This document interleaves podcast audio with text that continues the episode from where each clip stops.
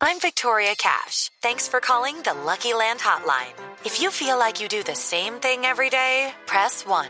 If you're ready to have some serious fun for the chance to redeem some serious prizes, press 2. We heard you loud and clear. So go to LuckyLandSlots.com right now and play over 100 social casino-style games for free.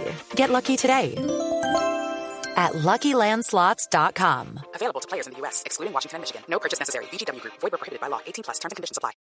y por eso hemos llamado a doña Emperatriz de Guevara para que hablemos sobre lo que está pasando en La Habana y lo que está a punto de firmarse en territorio cubano. Doña Emperatriz, buenas tardes, gracias por estar con nosotros aquí en el radar en Blue Radio. Bueno, muchas gracias. Muy buenas tardes para todos, sí, señor. Doña Emperatriz, han pasado seis años desde el momento en el que finalmente fueron entregados los despojos de, de su hijo, del coronel Guevara, luego de haber muerto en cautiverio, de haber eh, fallecido, secuestrado. ¿Usted cómo ve lo que está pasando en Cuba? La posibilidad cierta de que las FARC en las próximas semanas comiencen a dejar las armas y se firme un acuerdo de paz. Yo creo que hay muchas personas que no están como yo, tranquilas, porque pueden ir a un cementerio a visitar a, a- a a su hijo en el cementerio, saber que están sus restos, todas las cosas. Hay muchas personas que no saben qué pasó con sus hijos. Entonces yo creo que eso es importante para que verdaderamente todo el mundo esté tranquilo, porque son muchas las personas que todavía no tienen a sus muertos, todavía no tienen los restos de sus, los despojos mortales de sus hijos,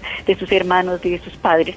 Entonces yo creo que, que hay mucho, mucha cosa entre decir vamos a hacer la paz y que sea una paz verdadera, a decir vamos a hacer la paz y de aquí no pasó nada. La paz verdadera para usted, doña Emperatriz, sería la verdad contada absolutamente por las FARC, en dónde están los desaparecidos, en dónde fueron sepultados, qué pasó con decenas de secuestrados de los que nunca se volvió a saber, por qué ocurrieron tantos hechos eh, dolorosos en, en los últimos años y sobre todo en esa época de los 90. ¿Eso puede ser la paz verdadera? Bueno, yo no, yo no sé si será paz. Mire, para que para que haya una paz total, cada uno tenemos que tener nuestra paz. Y yo creo que, como usted dice, hay muchas cosas, muchas cosas que todavía ni siquiera se saben.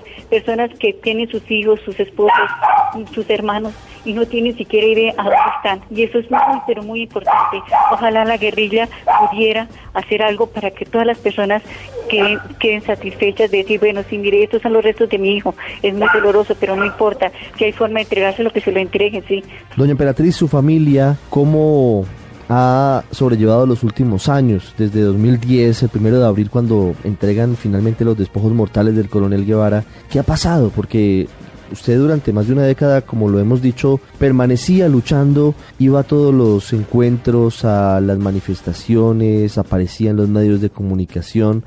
Usted cierra un ciclo cuando le da sepultura a, los despojos del coronel Guevara, pero ¿qué ha pasado después? Un poco a la distancia, ya la guerra los había tocado de la manera más dolorosa, pero ¿qué ha venido después? ¿Qué ocurrió después? Por ejemplo, Juliancito tenía un, un- una hija, ella vive conmigo, ella todavía no tiene paz, porque ella, ella no, no ha aceptado todavía que su papá se murió.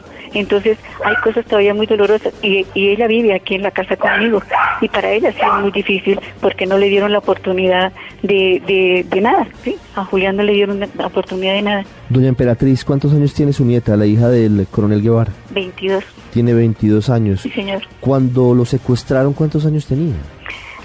Ella estaba pequeñita. Yo- Cuatro años. Si, si, si Sí. fue secuestrado en el Sí. 98 en la toma de Mitú, ella Sí, tenía ella cuatro estaba años. pequeñita, bien pequeñita estaba, sí señor. Ella sí todavía no ha podido perdonar. Yo, yo cada rato le digo que perdone y dice, no, yo no puedo perdonar. Esperemos a ver si el tiempo se encarga de eso porque porque para ella sí ha sido muy difícil. Mm. ¿Cómo ha crecido ella sin su padre? Para ella ha sido muy muy complicado mm, superarse porque mm, pues ella con sus fotos, con las cosas, sí, con, con muchas cosas, pero pero para ella ha sido muy muy difícil. Ya le digo, este es el momento en que ella todavía no ha podido perdonar. De los guerrilleros que hoy están en Cuba, ¿usted recuerda alguno que haya tenido que ver con el secuestro del coronel Guevara? No, Timochenko yo creo que, que es el que está allá, ¿no es cierto? Timochenko, Yo- Iván Márquez, Joaquín Gómez, Fabián Joaquín, Ramírez. Joaquín Gómez sí como que estaba por allá también por esos lados. ¿A usted le gustaría hoy hablar de pronto con Joaquín Gómez para saber exactamente lo que pasó con el coronel Guevara? Yo yo he tratado más bien como como de olvidar ciertas cosas y, y de pedirle a Dios que, que decir, que, que no le dé uno como esas cosas tanta vuelta en la cabeza así. Bueno, Dios lo quiso así, así pasaron las cosas y yo creo que Julián fue tal vez uno de los menos que sufrió, pero hubo muchos policías y soldados y gente del civil que, que tuvo que padecer mucho por culpa de ellos. Entonces, ahí donde está la, la diferencia, ¿sí?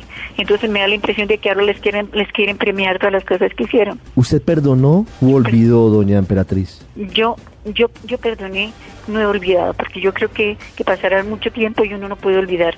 Perdonar sí, porque digo yo, esta es la guerra. ¿sí? Ellos piensan seguramente que lo hicieron muy bien, no sé si ellos pensarán así. Perdonar es una cosa y olvidar otra.